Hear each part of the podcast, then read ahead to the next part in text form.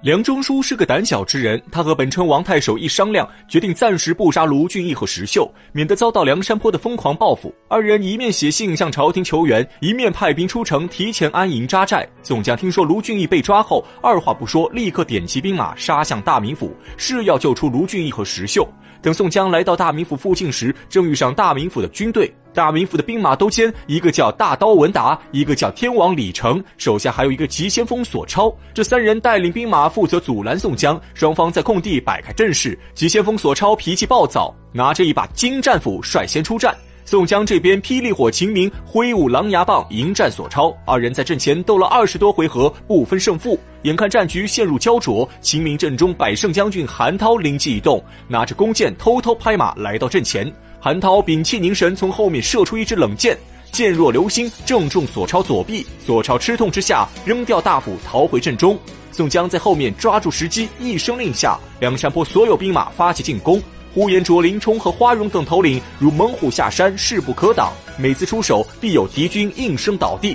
梁山泊的小喽啰气势大振，个个死命向前奋勇杀敌。大名府军队被打得毫无还手之力，只能仓皇撤回大名府。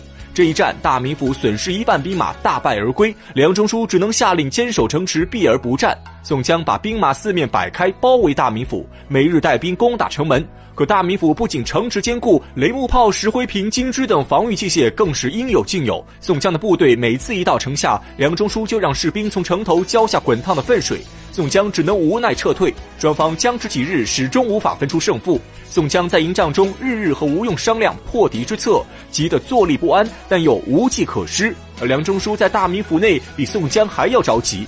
大名府虽然能暂时抵挡住宋江的进攻，可毕竟不是长久之计。如今宋江把大名府围得如铁桶一般，沦陷只是早晚之事。于是梁中书急忙写了一封家书，派心腹手下去东京找老丈人蔡京求救。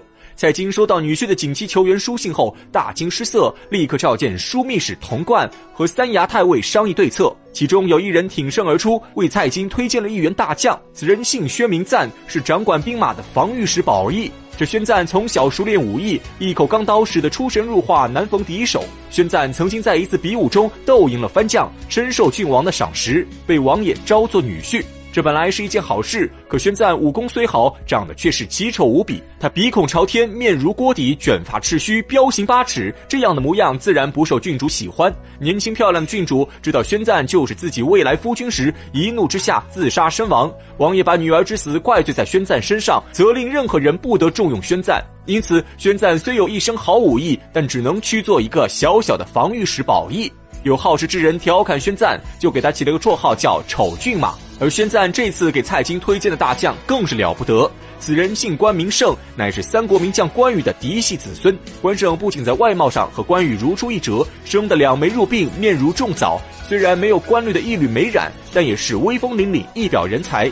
在武艺方面，关胜也完美继承了关羽的风采。他惯使一口青龙偃月刀，刀法精妙，力大无穷，有万夫不当之勇。被人称为大刀关胜，而且关胜从小就熟读兵书，精通兵法，只是因为无人引荐，现今正在浦东担任巡检一职。宣赞和关胜从小相识，他心中清楚关胜的本领有多高强，区区一个浦东巡检，完全浪费了关胜的才华。眼下正好到了朝廷用人之际，宣赞果断推荐好朋友关胜出马。蔡京正愁无人可用，听宣赞这么一说，心中大喜，立刻派人去调关胜进京听令。此时关胜正在家中和一位朋友谈论古今之事，这人名叫郝思文，是关胜的结拜兄弟。因为母亲怀孕时梦到了二十八星宿之一的景木案，便得了一个绰号叫景木案。听说宣赞在蔡太师面前推举自己剿灭梁山贼寇，关胜大喜过望。他身为名门之后，又有一身好武艺，本就想着建功立业、光宗耀祖，只是苦于没有表现机会，只能偏居一隅。如今时机已到，关胜自然不肯放过他，有心一起提携郝思文，便带着郝思文连夜启程赶往东京。见到蔡京后，蔡京想先考验一下关胜，便询问关胜有何破敌之策。关胜表示，梁山泊贼寇之所以一直没有被剿灭，是因为梁山泊地形特殊，易守难攻。如今宋江等人倾巢而出，攻打大名府，梁山泊大本营肯定空虚。关胜觉得可以带兵奇袭梁山泊，这样宋江必会率兵回援，到时候他们和大名府前后夹击，就能大获全胜。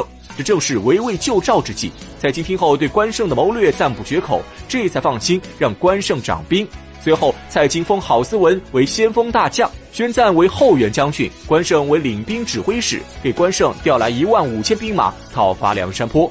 关胜将所有兵马分成三队，一路浩浩荡荡杀奔梁山坡。宋江这边得知消息后，心急如焚，也顾不上再攻打大名府，留下一部分人马殿后。宋江率领大军回援梁山，走到梁山坡附近时，刚好遇上丑郡马宣赞。宋江就在山边扎下营寨，派人上山通知水军头领，让他们随时听候命令，准备接应。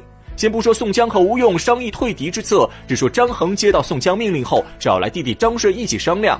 张衡觉得他们兄弟二人上山之后寸功未立，经常受到别人排挤。眼下关胜兵分三路攻打梁山，正是他们的建功机会。张衡想趁夜劫寨活捉关胜，可张顺是一个谨慎之人，他觉得这样做太过冒险。大刀关胜并非常人，精通兵法，胸有韬略，万一被对方发现，张衡必定性命不保。于是张顺劝说哥哥张衡放弃计划，乖乖听从宋江号令行事。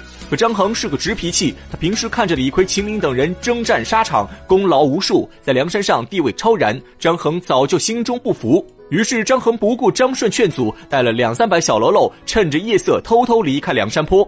张衡本以为自己的一切行为神不知鬼不觉，却不料关胜日夜派人轮流盯梢梁山。张衡刚刚出发，关胜已经得知消息，他暗中吩咐士兵一番决定，将计就计。张衡带着两三百人悄悄上岸，蹑手蹑脚来到关胜营寨，远远看见中军帐中关胜正在挑灯读书。张衡以为胜势在握，一声令下，众人扒开鹿角，直奔中军营帐。结果张衡等人刚刚进入营帐，只听见一声锣响，周围瞬间涌出无数士兵，把张衡等人团团围住。张衡只能束手就擒，他手下的二三百小喽啰也全部被抓，没有一个逃回梁山。